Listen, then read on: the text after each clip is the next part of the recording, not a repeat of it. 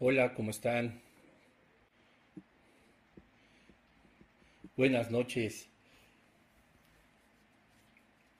Buenas noches a todos. ¿Cómo están?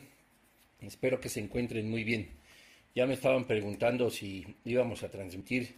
Sí, claro que sí, gracias a Dios, ya estamos aquí. Se me hizo un poquito tarde porque el tráfico está horrible. No solo el calor acá en esta ciudad que se supone es de las más frescas o frías del país, no. Ahora resulta que estamos a unas temperaturas impresionantes. Bueno, y, bueno, no sé si sea por eso o no, pero muchísima gente afuera, mucho tráfico y llegamos rayando, como decimos acá. Ya sé que es un poquito tarde, una disculpa, pero pues bueno, vamos a darnos prisa. Vamos a seguir adelante con el estudio de la tsunamita. Hoy es la tercera parte. Gracias a Dios que vamos a terminar este tema de una forma muy, muy hermosa, muy bonita, em, viendo una vez más el poder de Dios. Eh, vamos, estamos siguiendo adelante, ¿verdad? Con la vida de Eliseo y todos los milagros que Dios hizo a través de su persona y las enseñanzas que nos, que nos eh, muestra cada una de las historias, ¿verdad? Así como fue con Elías, pues ahora con Eliseo. Acuérdense de compartir este estudio en sus perfiles, ¿verdad? O eh, los estudios de, YouTube, en la página, siempre se me olvida cómo se dice, en el canal, en el canal de YouTube que se estrena los martes a las 8 de la noche este mismo estudio. Pero bueno, sin preámbulos, ¿verdad? Porque ya son 8.8 en México, así que ya vamos un poquito atrasados. Le pedimos al Espíritu Santo en esta hora que nos dé dirección para hablar acerca de la historia de la tsunamita, que seas tú, Espíritu Santo, hablando a través de mi persona, enseñándonos y recordándonos todas las cosas. Te damos gracias, Dios, porque nos permites estar un lunes más compartiendo este capítulo número 32 de la serie Elías y Eliseo, los profetas de fuego. Gracias por tu, tu, palabra, Señor. Gracias por esa sabiduría que tú nos das para estudiar la palabra, tu, la, Santa Biblia, Señor, porque de verdad ese es nuestro nuestro parámetro, es nuestra, nuestra instrucción de vida, es con lo que nosotros pues eh, comparamos, ¿verdad, Señor? Toda nuestra voluntad, si es que está alineada a la tuya, si vamos caminando sobre la senda que tú has trazado para nuestro propósito, Señor, ¿qué haríamos sin, sin tu palabra y pues tanta sabiduría que hay ahí, tantas cosas tan maravillosas y sorprendentes? Te damos tantas gracias en el nombre de Jesús. Amén.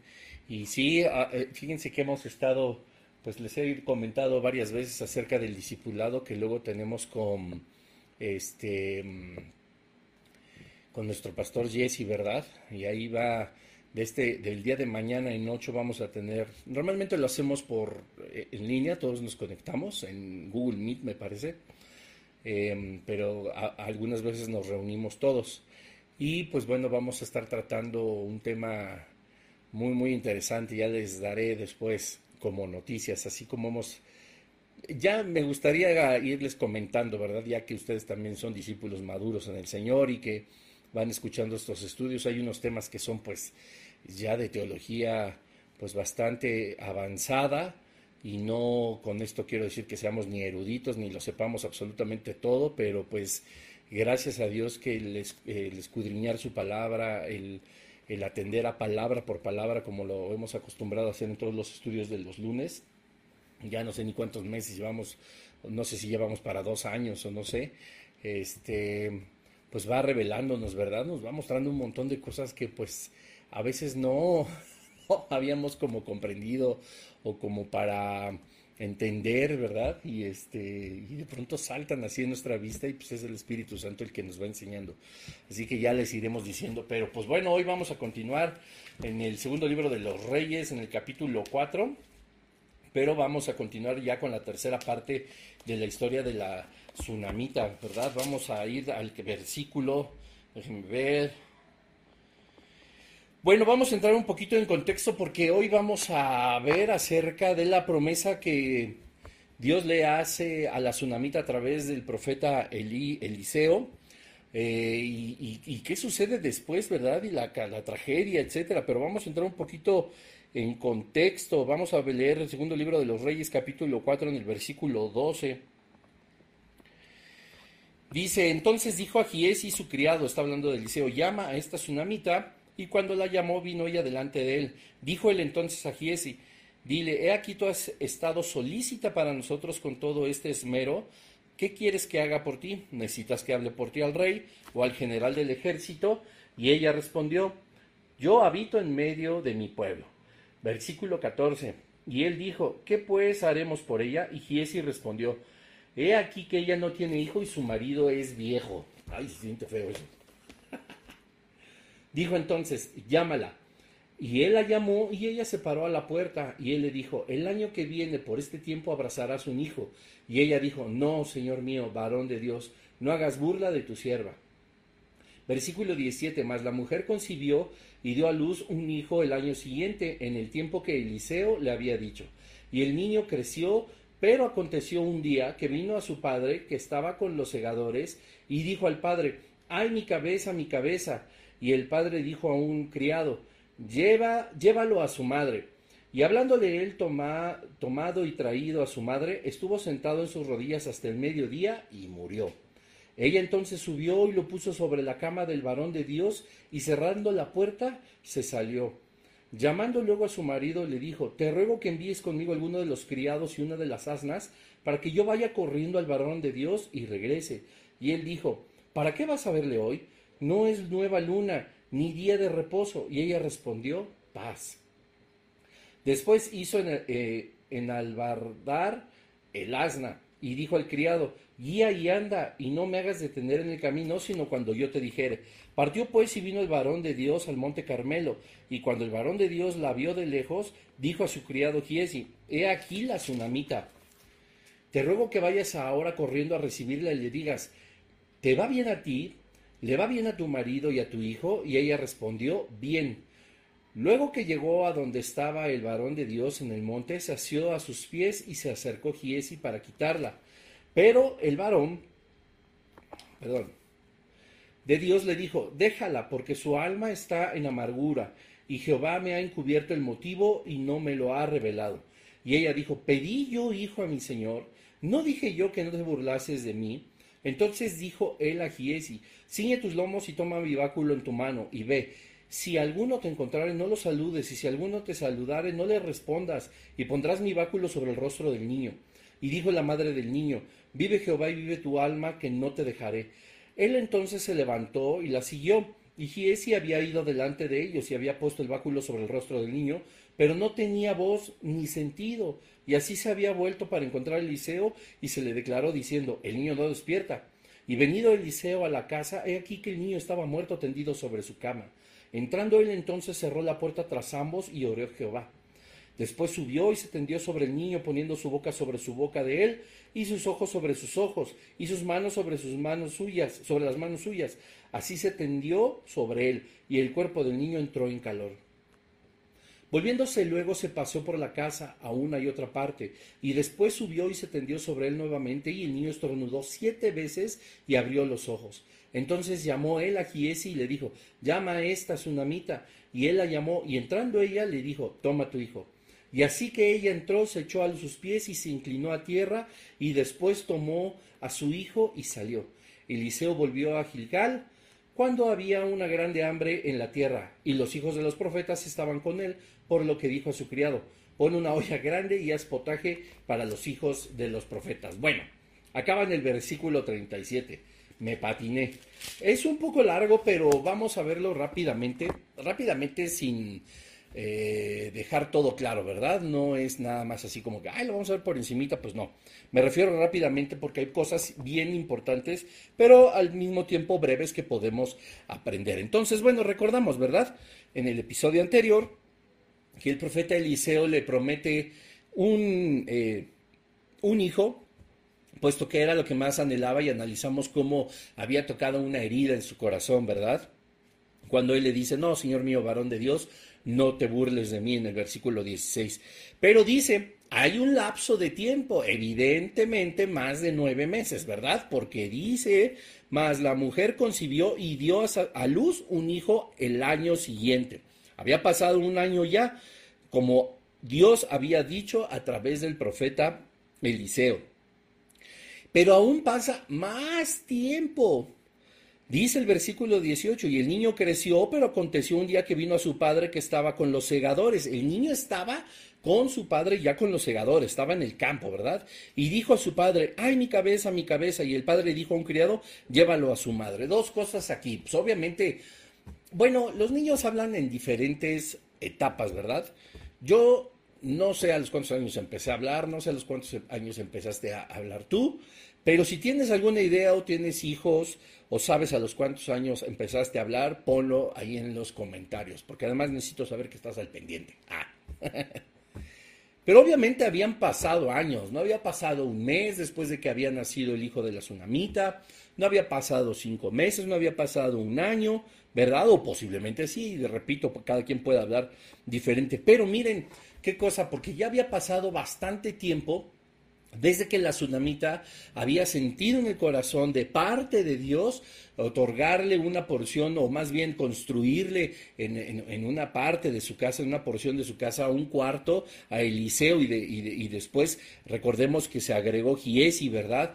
Y había pasado ya tiempo y, y aún seguía yendo al Monte Carmelo de ida y vuelta el profeta, a veces posaba ahí, comía ahí, dormía ahí y ya analizamos en los episodios anteriores cómo había pasado bastante tiempo, pero Eliseo seguía en la misma región, haciendo lo suyo, puesto que leímos, más adelante lo vamos a ver, eh, eh, que él ya estaba una vez más en el Monte Carmelo, es decir, seguía yendo y viniendo. El niño ya había crecido, el niño ya podía hablar.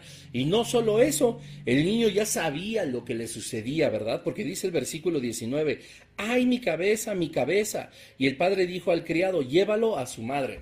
Primero, el padre pues queda desobligado, ¿verdad? O sea, se lo enjaretó ahí al, a este, al criado para que se lo llevara a su mamá y a ver qué podía hacer la mamá con el vago. Pero bueno, hay, hay que recordar, hay, hay, cuando estuve estudiando justamente este versículo, había, ahorita lo vamos a mencionar también más adelante, algo que es bien importante después de que muere el hijo de la tsunamita.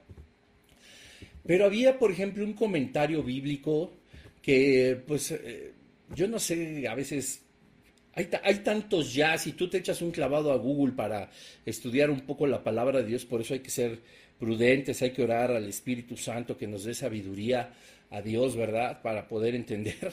Había un comentario bíblico que decía que tenía una infección, una meningitis, ¿verdad? Que yo no hasta hace algunos meses mi esposa me explicó que era ah, algo en el cerebro, una infección, etcétera, ¿verdad? Pero o sea, por amor de Dios, no, la Biblia a nosotros no nos enseña que tuvo meningitis. O sea, qué, diagnóstico tan acertado el del el que hizo ese comentario bíblico, que la verdad ni, ni recuerdo quién era ni cuál era su nombre, puesto que ya, ya con eso para mí, eh, a la luz de las escrituras, no solamente por mi opinión, sino porque pues no puedes decir que tenía meningitis, ¿verdad? O sea, no puedes decir que tenía algo tan en específico. Él dice, ay, mi cabeza, mi cabeza, ¿verdad? Pero era más sencillo a lo mejor pensar, recordemos que los comentarios muchas veces son especulaciones sin que esto signifique eh, verdades absolutas, pero tampoco mentiras, son posibilidades que pueden estar aconteciendo justamente en el momento de los hechos. Y algunos eh, comentarios también decían, yo no voy a decir que lo reflexioné eh, eh, personalmente eh, de esa forma, pero alguien decía que como él estaba en el campo, ¿verdad? Con los segadores, pues obviamente en esa región hacía mucho calor y él siendo pues a lo mejor muy pequeño, a lo mejor no cuidó, o el papá, como ya vemos que es un desobligado y que lo manda con su mamá, pues a lo mejor tampoco le tuvo cuidado y alguien mencionaba en algún comentario bíblico que posiblemente se tratara de un golpe de calor o algo que sucediera a través del, fuerte calor, ¿no? Los niños, pues ya sabiendo hablar, seguramente ya caminaba, ya tenía algo de, de, ¿cómo se llama?, de independencia, por decirlo así. El niño, pues ya saben que también les gusta estar metidos ahí, que si ven al papá haciendo algo, pues también ellos quieren ayudarle, ¿verdad? Y estando en el campo, pues imagínense, pues a lo mejor se cansó, a lo mejor, repito, fue un golpe de calor que a mí no hace mucho como que me pasó y yo ni cuenta me había dado hasta que la doctora me, me dijo que había sido algo así, y la verdad es que sí se pone como feo, y más eh, eh, estando en, los campos, ¿verdad? Estando eh, con los segadores, entonces, pues este comentario nos da un poco de luz, ¿verdad? Que pudo haber sido eso. Ahora, No lo especifica tampoco la Biblia de una forma explícita, repito, se especula, se supone, sin que esto tenga que ser una verdad, pero tampoco podemos negar que pudo haber sido así. Anyway, ¿no? Como sea, em, el niño tenía un dolor de cabeza, le dolió muchísimo, se quejó delante del papá, el desobligado lo manda con su mamá, y dice el versículo 20, y habiéndole él tomado y traído a su madre, habla del criado, no del papá, estuvo sentado en sus rodillas hasta el mediodía y murió. Imagínense la tragedia, ¿verdad? Ya había pasado años y ya la promesa de Dios em, a través de Eliseo se había cumplido y la tsunamita pues estaba viendo la recompensa de todos los años que estuvo ayudando justamente a, a Eliseo, ¿verdad? A, darle de comer, a darle descanso, a darle un lugar para que estudiara. Recuerden que le puso un, candelero, una mesa, una silla para que pudiera estudiar y pudiera seguir eh, hablando la palabra de Dios y haciendo milagros, etcétera. Y ella estaba feliz, pues obviamente con la recompensa que el Señor le otorgó, que era su hijo, ¿verdad? Pero pues muere. Versículo 21. Ella entonces subió y lo puso sobre la cama del varón de Dios y cerrando la puerta se salió. Llamando luego a su marido le dijo, te ruego que me envíes conmigo alguno de los criados y una de las asnas para que yo vaya corriendo al varón de Dios y regrese. Déjenme leer el que sigue. Y él dijo, ¿para qué vas a verle hoy? No es nueva luna ni día de reposo. Y ella dijo, esta palabra paz es como diciendo, Ay, es que quédate en, el campo. O sea, como diciendo, haz lo que quieras, ¿verdad? Solamente ponme un criado, ponme una burra, una asna, y yo voy. Es cosa curiosa. Te lo voy a decir, no sé por qué la tsunamita no le dice qué había sucedido al esposo, no le da explicación, solamente le dice, no preguntes, haz lo que te pido. Y a cosa bien curiosa, pues él tampoco estaba como muy enterado, porque eh, si el niño ya le había dicho que le dolía la cabeza y solo lo enjaretó con el criado y se lo llevó a su mamá y el niño había muerto y una vez más la mamá se pone delante del esposo y ni siquiera le pregunta cómo estaba el hijo. O sea, le dice, ¿para qué quieres ir? Todavía no es luna nueva ni día de reposo. ¿A qué vas a ir a ver al profeta? Lo que a nosotros nos da, por supuesto, a entender que a lo largo de todo este tiempo que estuvo en la relación entre la tsunamita y el profeta Eliseo, así que de igual manera con Giesi, em, el esposo suponía que iría a verlo y si, lo y si lo suponía es porque muchas veces entonces la tsunamita había ido hacia el Monte Carmelo a encontrarse con el varón de Dios. Ya era como una costumbre y, lo menciona, ¿verdad? El, el, esposo de la tsunamita, que pues seguramente iba en luna nueva o en días de reposo a verle.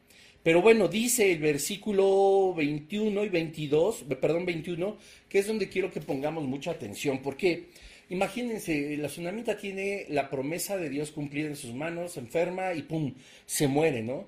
Ella lejos de perder el control, lejos de enojarse, lejos, que bueno, seguramente había muchísimas emociones, etcétera, pero este tipo de emociones que, muchas veces nos hacen cometer locuras, decir tonterías, eh, tener comportamientos erráticos, em, hacernos débiles delante de la adversidad o delante de la prueba, pueden traer como consecuencia alguna catástrofe o algo de lo que posteriormente nos podamos arrepentir. Pero ella obviamente conocía también a Eliseo, que por supuesto, como toda la región, de Sarepta y como toda la región de, de, Sunam, sabían que Eliseo ya había resucitado al hijo de la viuda. Y la tsunamita, pues por supuesto que lo conocía y decía, oye, porque más adelante, ¿verdad? Se lo dice, o sea, te, te, dije que no te burlaras de mí, yo no te lo pedí, yo sé que Dios me lo mandó, pero escuchemos esto pareciera un reclamo, quizá me estoy adelantando un poco en, el análisis de los versículos, pero es que tenemos que entenderlo, pareciera un reclamo, ¿verdad? Pero lejos de ser un reclamo de te dije que yo no quería nada, ¿para qué me lo das? No, o sea, ella estaba diciendo, ok, yo no te lo pedí, fue una bendición de Dios, fue algo que Dios puso en mi vida, fue una recompensa que yo no solicité, pero que sí anhelaba, ella lo que sabía, lejos de, reclamarle al profeta Eliseo, aunque por supuesto que le dolía, era saber que Dios le había cumplido esa promesa, que Dios había mandado, había hecho el milagro de que ella pudiera concebir y tener a este hijo. Y cuando ella dice en el versículo 21 que pone sobre la cama, aquella cama que ella había puesto dentro del cuarto que había construido para Eliseo, a su hijo, a la cama del varón de Dios y cerrando la puerta salió, es porque ella conocía la historia de la viuda de Sarepta, que ella conocía que había resucitado también a su hijo. Ella sabía que Dios tenía la última palabra a través de Eliseo. Ella, lejos de perder la fe, lo que hizo fue decir, ok, estoy dentro de una adversidad, estoy dentro de un problema, pero también sé que el poder de Dios puede traer de vuelta a mi hijo. ¿Ven la razón? O sea, ella, ella anhelaba, por supuesto, encontrarse con Eliseo, puesto que Eliseo había sido el instrumento de Dios para volver a la vida al hijo de la viuda. Entonces, no es que la tsunamita dijera, ay, no, Eliseo es el poderoso, no. Ella sabía que el poder de Dios corría a través de Eliseo, no que Eliseo tenía el poder de Dios. ¿verdad? Sino que Dios era instrumento, perdón, Eliseo era instrumento de Dios para poder volver a la vida a su hijo. Y por eso ella va y lo busca. Dice eh, el versículo 24, después hizo enalbardar el asna y dijo al criado, guía y anda, y no me hagas detener en camino sino cuando yo te dijere. Partió pues y vino el varón de Dios al monte Carmelo. Y cuando el varón de Dios la vio de lejos, dijo a su criado Giesi, He aquí la tsunamita. Ven ahora cómo maneja el versículo 26 los tiempos. Parece, le dice, ¿verdad? Eliseo a Giesi, ve y dile, encuéntrate con ella en el camino. Y dice, te ruego que vayas ahora corriendo a recibirla y le digas, ¿te va bien a ti? ¿Le va bien a tu marido y a tu hijo? Y ella dijo, bien. Es decir, Eliseo apenas le estaba diciendo qué preguntas le tendría que hacer a la tsunamita, pero la Biblia nos relata cuando Giesi ya estaba delante de la tsunamita. Esto lo podemos entender por los dos puntos y seguidos y el final del versículo 26 que dice, bien, es decir, ya estaba delante cara a cara con la tsunamita. Luego que llegó a donde estaba el varón de Dios en el monte, sació de sus pies aún se encuentra la tsunamita con Giesi, pero sigue su camino para encontrarse con Eliseo. Pero el varón de Dios le dijo, ah, y se acercó Giesi para quitarla, así como que pues, se le colgó, ¿verdad? Y Giesi, a ver, tranquila, tranquila, calma, calma, calma. Y le dijo Eliseo, déjala, porque su alma está en amargura y Jehová me ha encubierto el motivo y no me lo ha revelado. Y ella dijo, ¿pedí yo a mi hijo, Señor? ¿No dije yo que no te burlases de mí? Entonces dijo él a Giesi, ciñe tus lomos y toma mi báculo en tu mano y ve. Y si alguno te encontrare, no lo saludes, y si alguno te saludare, no le respondas. Y pondrás mi báculo sobre el rostro del niño. Ojo. Y esto es lo que yo quería decirles desde hace rato. La, la iglesia de Jesucristo la, realidad es una, o sea, tendríamos una mejor enseñanza de las escrituras, podríamos comprender mejor em, los temas complicados o los temas que, que, parecieran enredados, ¿verdad? Puesto que los hay, estamos hablando de la palabra de Dios, por supuesto, y a veces hay cosas muy ocultas, tesoros grandes que el Señor revela a quienes tienen comunión con Él, ¿verdad? Pero yo me he encontrado con predicadores, tengo que ser lo más honesto posible, pues estamos en la presencia del Señor, ¿verdad? Todos en este momento. Muy al inicio, cuando yo empezaba a compartir la palabra de Dios, yo caí en lo mismo. Pero, o sea, ¿qué, por, qué, ¿por qué quienes comparten o compartimos la palabra de Dios no tenemos la sabiduría, pero no solo la sabiduría, sino también la humildad de Eliseo? Dice, el versículo 27. Luego que llegó a donde estaba el varón de Dios en el monte, se asió a sus pies y se acercó Giesi para quitarla, pero el varón de Dios le dijo, déjala. Fíjense cómo su discernimiento espiritual se da cuenta Eliseo, porque su alma está en amargura. ¿Y qué dice ahí? Y Jehová me ha encubierto el motivo y no me lo ha revelado. O sea, estamos hablando de Eliseo y Eliseo sí se atrevió a decir, no, pues no sé, Oye, y cuando el Apocalipsis habla de esto, y cuando Levítico habla de esto, y cuando Génesis habla de esto, y cuando el arca de Noé, y los gigantes, y cuando la, ciencia habla de la, de la evolución, teoría de la evolución, y cuando los fósiles que, que apoyan a la teoría de la evolución, vemos los huesos, vemos pruebas científicas, vemos tantas cosas, pero la Biblia, etcétera, etcétera. Y entonces los que comparten o compartimos la palabra de Dios, empezamos a inventar y empezamos según a dar estudios y empezamos a especular y esas, como decía al principio, especulaciones sí las damos por ciertas, sí las damos por hecho, porque nos parecen lógicas. Yo creo que le estamos corrompiendo la palabra de Dios. O sea, si Eliseo tuvo la capacidad de decir, oye, pues déjala, no sé por qué razón el hijo está muerto.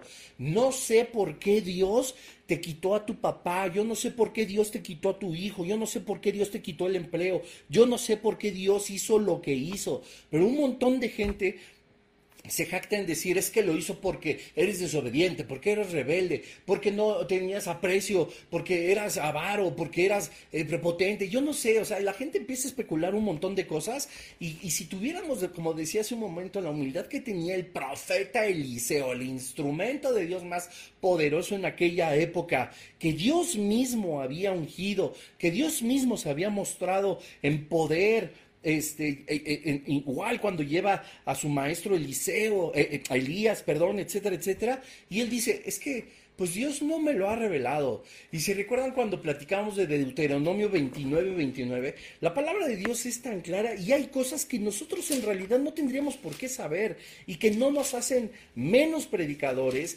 ni menos estudiosos de la palabra, pero todo el mundo le quiere encontrar el hilo negro, todo el mundo quiere, este, ¿cómo, se dice? Aportarle al Señor lo que no nos explica o lo que quizá en ese momento, escúchame bien, a lo mejor no dominamos como tema, ¿verdad? Y no, y nos empezamos a aventar un montón de inventos. Y dice Deuteronomio 29, 29, las cosas secretas pertenecen a Jehová nuestro Dios. ¿Dónde dice que tenemos que entender y conocer absolutamente todo lo que es Dios, todo lo que piensa Dios, todo lo que siente Dios, todo lo que quiere Dios, todo, absolutamente todo.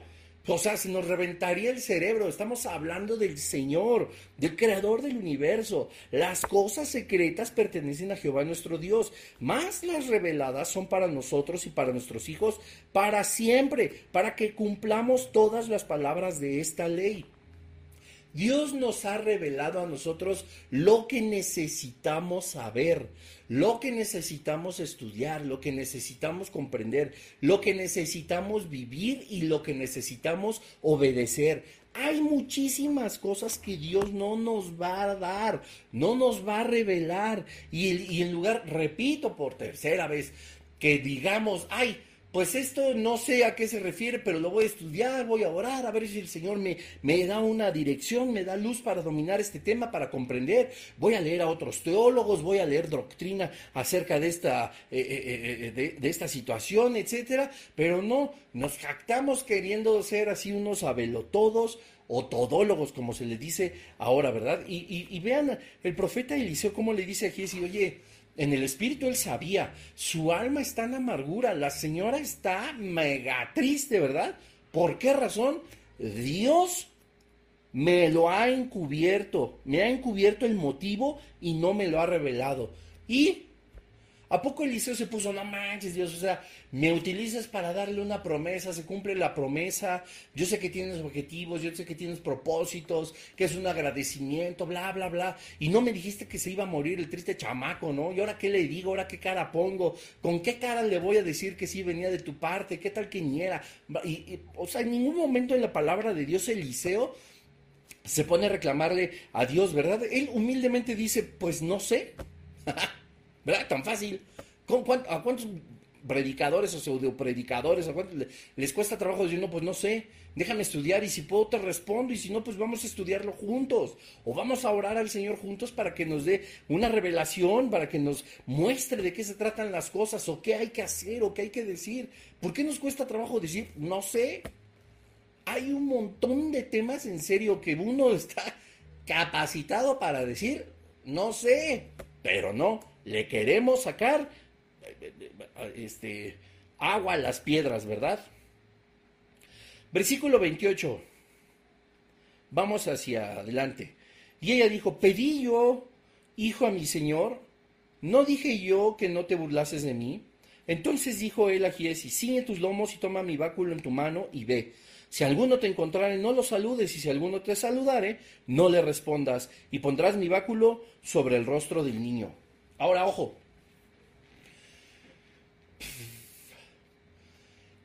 Eliseo cuando le da esta orden o esta encomienda a Giesi, al discípulo, pues es con lo que hablábamos el, episodio pasado, ¿verdad? O sea, los pastores impulsan, los pastores guían, ¿no? Los maestros con, con sus discípulos los motivan, les enseñan, los animan, ¿verdad? A, a, a, predicar, a compartir el conocimiento que por misericordia Dios les ha dado, ¿verdad? Y así Giesi va delante de Eliseo y de la tsunamita con una instrucción que evidentemente venía de parte de Dios. Pero hay que tener mucho cuidado cuando leemos, porque en el, Antiguo Testamento hay muchas cosas que parecieran una simbología casi esotérica, ¿verdad? O, no sé, algo así como raro, como que no es tan claro ni de lo que conocemos en la generalidad de nuestro cristianismo. Y decía, por ejemplo, ve delante de ellos puesto, el, eh, perdón, eh, eh, eh, toma mi báculo en tu mano y ve de este versículo no lo, no lo he visto y no lo dudaría que seguramente ya en alguna congregación de esas que se superalocan y que no tienen al Espíritu Santo, sino tienen una bola de espíritus del reino de las tinieblas, según ellos hablando en el nombre del Señor. Eh, seguramente ya entregaron báculos y ya declararon eh, este báculo ponlo frente a la, cabeza o en la cara del muerto y va a resucitar y la gente seguramente paga millones y creen puras tonterías y eso es brujería, eso es santería, eso son hechicerías, eso, eso no tiene nada que ver con el reino de los cielos, pero a veces este tipo de cosas se prestan para, con una mala exégesis, con una mala interpretación de la palabra de Dios, con un mal estudio, se pueden confundir. Y la realidad, yo a mí sí me, yo alguna vez vi en la televisión de un famoso predicador que se apellida Maldonado, que utilizando un versículo me parece, ahorita se me fue, se me escapa, que está en el libro de los Hechos, donde hay un, un, pañuelo que, como en este caso, eh, Dios manda al apóstol a que se cubra a un enfermo para que sane, ¿verdad? Pero vamos a explicarlo en un momento. Y resulta que este eh, pseudo maestro, pseudo predicador, pseudo pastor o lo que sea, les empezó a vender en su congregación los tristes trapos. Los chiros, dice mi esposa, ¿verdad? Así ungidos que por el Señor, que no sé qué. para que cada quien pues pagara por ellos. Y se lo llegara a poner al enfermo, al muerto, etcétera. O sea, por favor, si algo llegó a suceder sobrenaturalmente es porque le, pusieron encima a ese trapo, a ese chiro, un poder sobrenatural, pero no divino, sino maligno del reino de las tinieblas. Si algo funciona, que los amarres, que, los, eh, que las mandas, que los escapularios, que quién sabe cuánta cosa, ya lo vamos a ver después cuando, en, la siguiente serie, ¿eh? acerca de la de, desenmascarar el catolicismo romano y toda la brujería que hay atrás de eso. Pero bueno, no es el tema ahorita. Pero si algo, algo ha llegado a suceder, pues por supuesto que está el reino de las tinieblas detrás de esto. O sea, hermanos, por favor, todo lo que, sustituya la presencia de Dios, su poder, su Espíritu Santo o a su Hijo, eso es un talismán, eso es un amuleto, eso es anatema, eso es una maldición, eso es un ídolo. Un ídolo no solamente es una persona, no solamente es un palo ahí con forma de humano o un yeso, también puede ser un billete, también puede ser esa medallita, también puede ser el hilo, también puede ser el trapo ese o, cualquier cosa a la que tú le otorgues un poder divino y que no sea Dios, Padre, Hijo o Espíritu Santo, estás teniendo un ídolo. Y eso, ese poder que puede resultar ser cierto, porque finalmente va a ser un poder engañoso y mentiroso, viene del reino de las tinieblas. Alguien antes, por ejemplo, me decía, es que, por ejemplo, mi hija está enferma, ¿verdad? Y la llevé a la Virgen de Guadalupe y la sanó. Entonces, pues sí, ¿no? Nadie podría dudar que la, que la, personita pues estaba sana, que la personita pues estaba en mejor estado físico, etcétera, etcétera. Y lo que hacía el reino de las tinieblas pues es otorgar esa sanidad, pero escucha bien esto, muchas de estas cosas que hace el reino de las tinieblas, y no es que todas más bien, no es que muchas, sino todas, son temporales, son corruptibles, son engañosas, no son 100% eh, eh, eh, y mucho menos eternas, ¿verdad? Todo lo que proviene del Padre es eterno, es de buen nombre, es, es, es, lleno de pureza, es lleno de amor, es lleno de esa capacidad que solamente tiene Dios de sanar, de volver a traer a la vida, de dar algo eterno, de dar algo contundente, de no ser mentiroso, de no ser temporal, sino todo lo contrario, que tiende a la incorrupción y no a la corrupción como todo lo que hace el reino de las tinieblas. Pero ¿qué resulta? Que el reino de las tinieblas engaña a la, a, la, gente y lo más simple de hacer es pues continuar a los pies de ese santo, de ese ídolo, de ese talismán, de ese amuleto, porque funcionó, lo digo entre comillas, ¿verdad? Pero no se dan cuenta que detrás de ese poder sí sobrenatural no está el reino de los cielos, sino el reino de las tinieblas, porque pareciera ser que todo lo que es sobrenatural, todo se lo achacan a Dios y aunque eso sería, uy, super padre, no. La realidad es que el reino de las tinieblas también es un ente espiritual 100% real y que tiene, por supuesto, la capacidad de que en esta tierra y en, el, y en el plano espiritual sea tangible, sea visible, se mueva y produzca grandes milagros, ¿verdad? Pero repito, mentirosos temporales y que tienden a la corrupción, simple y sencillamente con el objetivo de mantener a las personas ahí. Entonces, Dice, ciñe tus lomos y toma mi báculo en tu mano y ve. Si alguno te encontrare, no lo saludes. Y si alguno te saluda, no le respondas y pondrás mi báculo, sobre, tu, el rostro del niño. Ahora, la Biblia nosotros, lo que podemos pensar es que Dice el versículo 31, se levantó y lo siguió. Giesi había ido delante de ellos y había puesto el báculo sobre el rostro del niño, pero no tenía voz ni sentido. Y así se había vuelto para encontrar a Eliseo y lo declaró diciendo, el niño no despierta. Yo no veo en la escritura, porque lo primero que podemos imaginar es que Giesi falló, ¿no? Él fue no saludó a nadie porque esto nos da evidencia, no saludó a nadie, no peló a nadie, iba derechito a cumplir lo que necesitaba cumplir y pues en ninguna parte nos dice que él estaba, pues que le iba a poner el, el báculo en el rostro y que el niño iba a resucitar. O sea, no nos lo dice, lo podemos suponer, pero es que yo no sé si la suposición en este aspecto sea correcta, porque tenemos que leer claramente el contexto. Ella pierde a su hijo, va y se lo comenta a Eliseo. Eliseo no sabe por qué sucede esto, pero manda a su, a criado, a su siervo, a Giesi, a que vaya directamente a la casa de la tsunamita con el hijo y ponga su báculo sobre el rostro. En ningún momento le dice, tócalo para que resucite. En ningún momento le dice, he orado a Dios y esta es la instrucción, que vayas y que lo resucites con mi báculo. La realidad es que no lo dice. Dice solamente, no saludes a quien te encontrares y si alguno te saluda, te saluda no le respondas. Y pondrás mi báculo sobre el rostro del niño. Eso es todo lo que dice. No sabemos, no lo dice, vuelvo a lo mismo. Si Eliseo dijo, a mí me lo ha encubierto, yo Bruno en este momento les puedo decir a todos ustedes familia, a mí Dios me ha encubierto porque puso el báculo. Ve a leer un comentario bíblico si tú quieres de grandes teólogos. Repito, pueden tener suposiciones también, son válidas sin que ellos los den siempre por hecho, eso es fundamental, pero yo no alcanzo a leer en la escritura, yo no veo que en la escritura diga que poner el báculo en la, en la cara del niño lo traería una vez más a la vida. Lo que sí veo es que el silencio de Giesi en el camino debió haber sido para que él estuviera orando al Padre.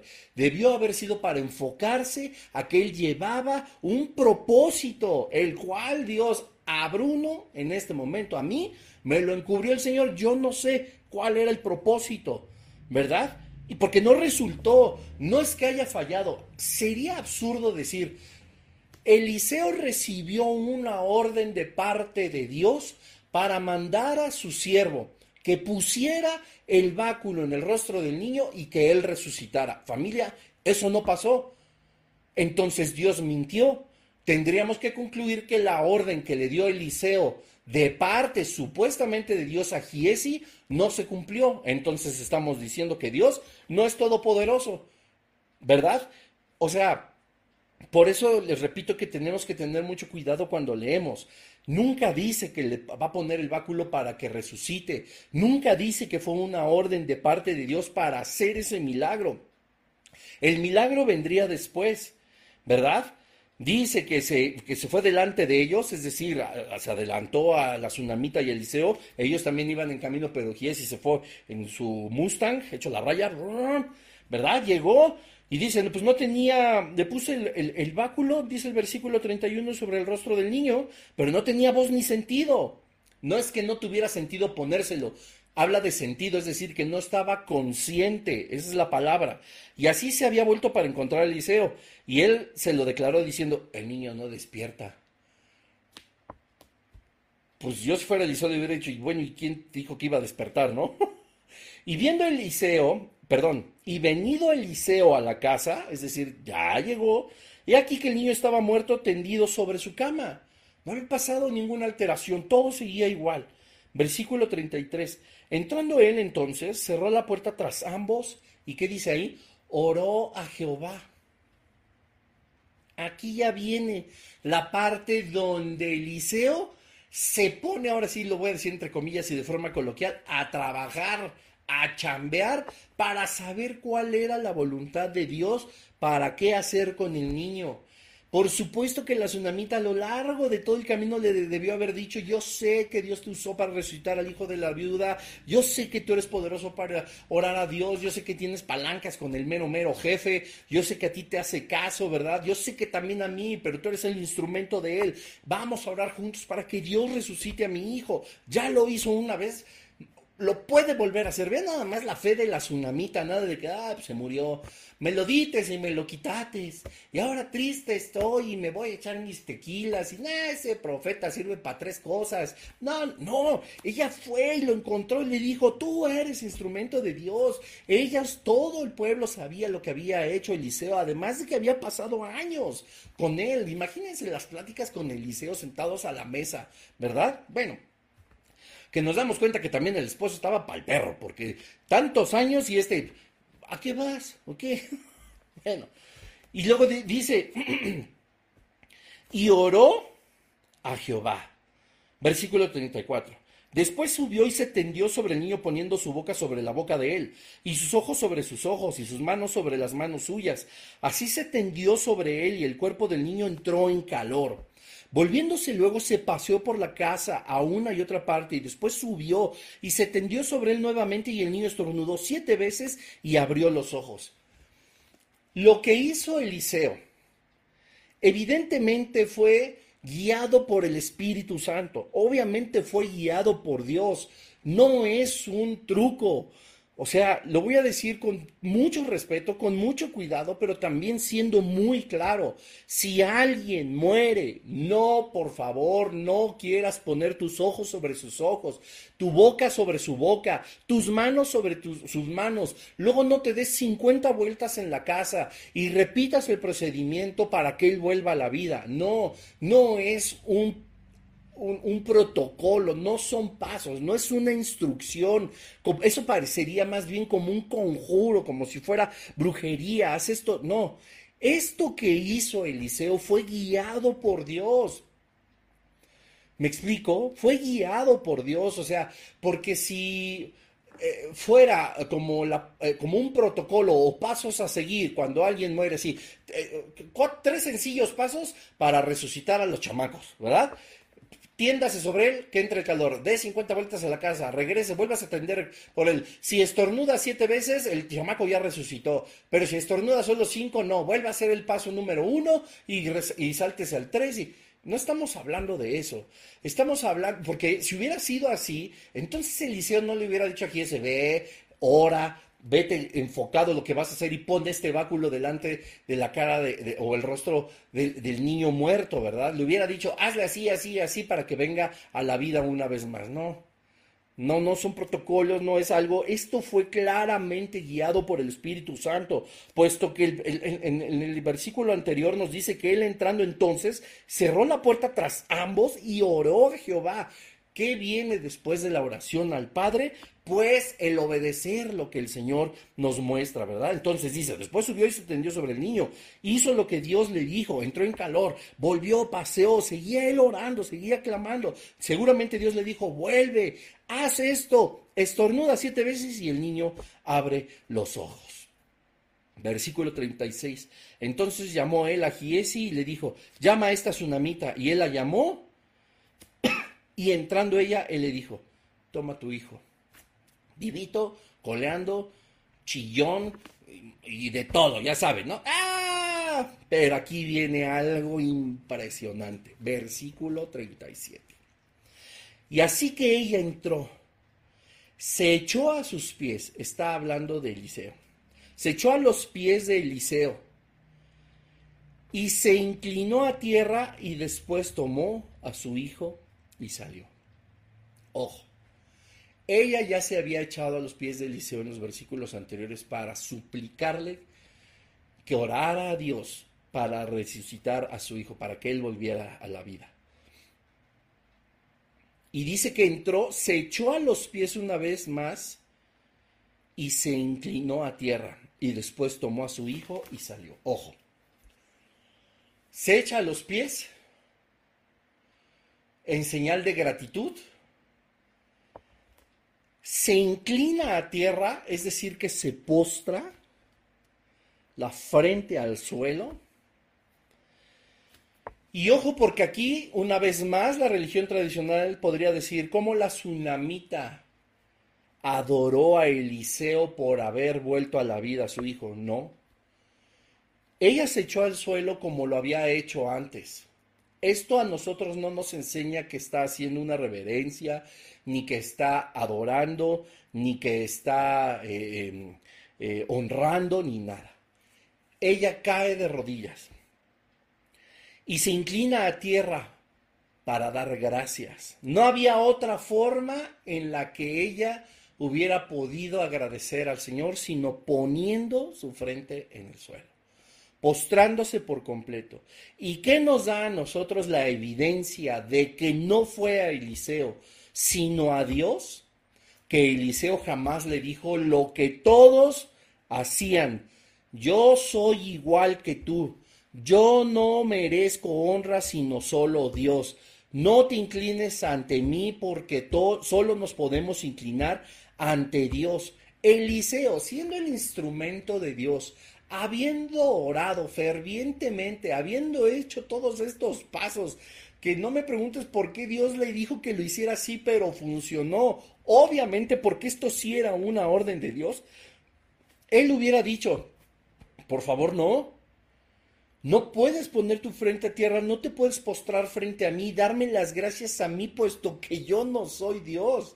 Eso fue lo primeritito que seguramente le hubiera dicho Eliseo si la tsunamita se hubiera inclinado ante Eliseo. No. Ella se postró a tierra. Ella se inclinó a tierra para dar gracias a Dios. Y después, ¿qué dice? Después tomó a su hijo y salió. La tsunamita estaba tan consciente de que Dios le había devuelto a su hijo que lo primero que hizo fue agradecerle caer sorprendida, sí, pues delante del liceo, pues él estaba parado ahí, pues ni modo que de dónde. Y luego acuérdense, era un cuartito, ¿qué había ahí? Primero una cama, una silla, un candelero y una mesa. Después, ¿qué tuvo que haber? Bueno, otra camita y otra sillita, ¿verdad? Porque ya estaba aquí y no necesitaba nada más, era un cuarto súper pequeño. Échate los episodios anteriores para que lo entiendas y cae sorprendida, pues imagínate, pues claro que lo ve vivo, cae sorprendida y se postra a tierra para agradecer a Dios. Quizá alguno de nosotros hemos recibido una bendición y lo primero que hacemos es tomarla y largarnos súper felices. Y qué bueno. Pero se nos olvidó lo más importante, darle gracias a Dios. Ya te salió un negocio, ya te salió un trabajo, ya el Señor te mostró su voluntad, ya conoce sus propósitos, ya hizo algo por ti, etcétera, etcétera, etcétera, y tomamos la bendición y nos largamos. ¿Qué hizo la tsunamita? Pues cae, por supuesto, de rodillas, cae sorprendida. Nunca dudó que Dios lo podía hacer. Y cuando ve una vez más a su hijo vuelto a la vida, estaba sorprendida y lo primero que hizo fue agradecer. Después tomó la bendición, ahora sí que la bendición, ahora sí que toma a su hijo y salió. No hace mucho platicaba con unos muy buenos amigos y les decía, qué padre las reuniones de oración, qué padre que cada vez vaya más gente, qué padre que tú vayas a las reuniones de oración de tu congregación. Pero también estaría muy padre ahora hacer una reunión de agradecimiento, de solo agradecimiento. En las reuniones de oración se da testimonio, le damos gracias a Dios por lo que ha hecho. Pero valdría mucho la pena tomar el ejemplo de la tsunamita, de sorprendernos de lo que Dios hizo por ti y por mí hoy, este lunes 5 de junio, o si lo ves en el canal de YouTube o diferido, martes 6 de junio, a la hora que lo hayas visto, todo lo que el Señor ya hizo con nosotros en este día. ¿No estamos sorprendidos? Deberíamos caer de rodillas y darle gracias. Y después abrazar todas nuestras bendiciones. La gratitud es una de las evidencias más claras que nosotros podemos tener del reconocimiento de la soberanía de Dios. La tsunamita, repito, lejos de un reclamo, ella tenía silogismos válidos. Yo no lo pedí. Dios, tú me lo diste. Yo les dije que no se burlaran de mí. Dios, yo sé que no te estás burlando de mí. Dios, yo sé que tú has determinado que falleciera, pero también sé que en otras ocasiones has determinado que vuelvan a la vida y en eso creo. Esa es la fe de la tsunamita. Qué historia tan maravillosa. Espero que haya sido de mucha bendición estos tres episodios para ustedes. Le damos gracias a Dios por su palabra, gracias por estos ejemplos. Gracias Señor porque tú nos muestras que nuestra confianza en ti debe de ser cada vez más evidente. El saber que tú eres el poderoso, todopoderoso, aquel que puede hacer las cosas más grandemente y más poderosas de lo que nosotros podemos pedir o desear. Gracias Señor porque tú eres bueno.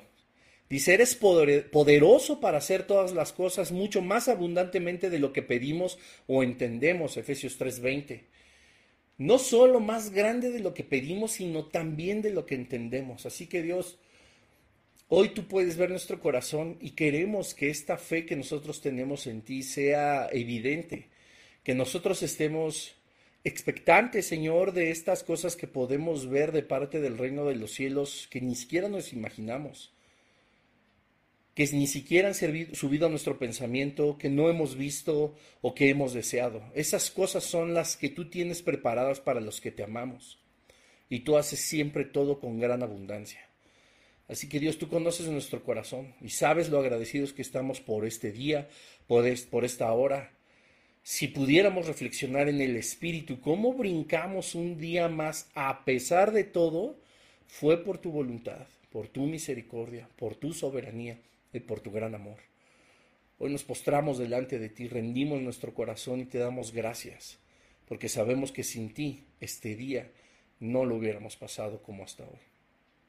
Posiblemente hay adversidad, posiblemente hay tristeza, hay enfermedad, hay duelo, hay muchas cosas que pueden lastimar nuestro corazón, Señor, pero tú dices en tu palabra que tú nos sostienes con tu diestra de poder, con tu diestra de justicia. ¿Cuándo caeremos si no es solo para postrarnos y darte las gracias. Hoy tomamos las bendiciones que tú nos has dado, tomamos la bendición de cada respiro, de cada latido de nuestro corazón, de cada pensamiento, tomamos la bendición de todas las situaciones bonitas, tranquilas, agradables, pero también las que nos han retado, las que nos han llenado de intranquilidad o falta de paz, las tomamos, Señor, y las ponemos en tus manos, sabiendo que tú eres todopoderoso para hacer las cosas mucho más abundantemente y más grandemente de lo que pedimos o pensamos. Descansamos en ti hoy, Señor Jesús, así como lo hizo la tsunamita. Sin dudar, te agradecemos y nos retiramos en paz. En el nombre de Jesús. Amén. Que Dios les bendiga familia. Que estén muy bien y no se olviden de compartir. Paz y gracia de parte de nuestro Señor. Bye bye.